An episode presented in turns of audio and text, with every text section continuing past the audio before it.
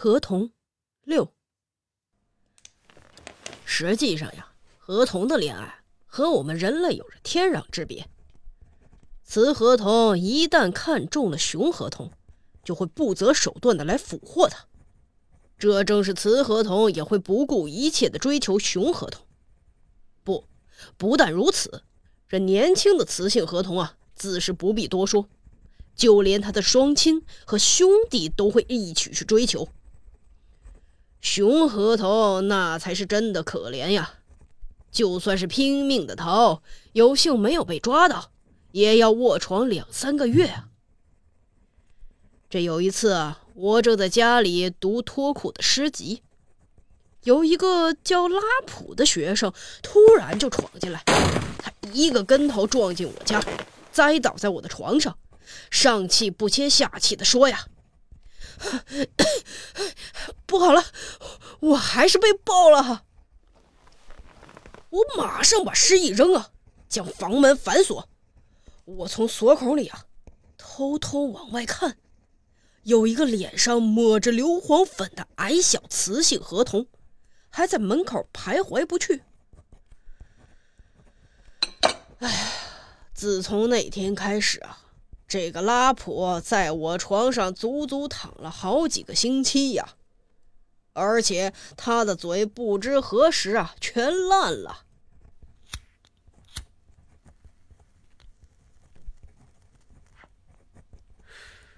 哎呀，这有的时候啊，雄性合同也拼命追求雌性合同，但是啊，那多半是雌性合同在引诱雄性合同来追求它。我也确实见过发疯一样追求雌性合同的雄性合同。这雌合同啊，拼命逃跑，有时候啊会故意停下来，或者匍匐在地。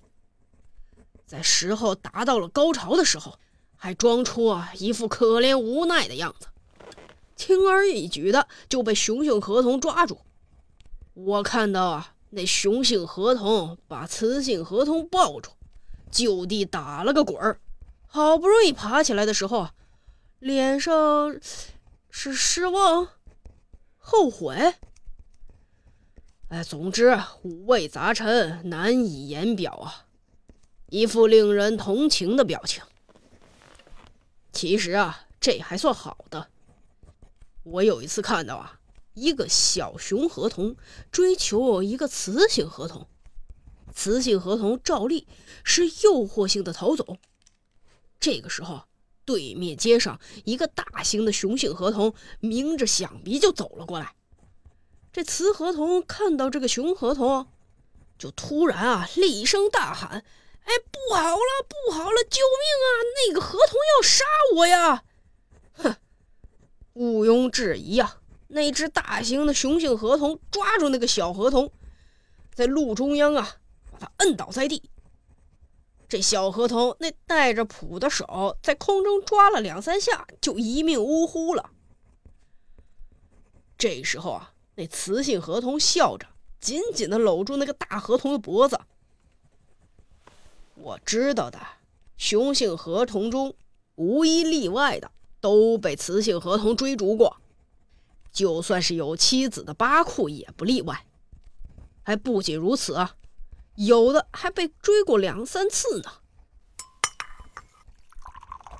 只有马古这个哲学家，哎，也就是脱裤诗人的邻居，哎，他一次都没有被追过。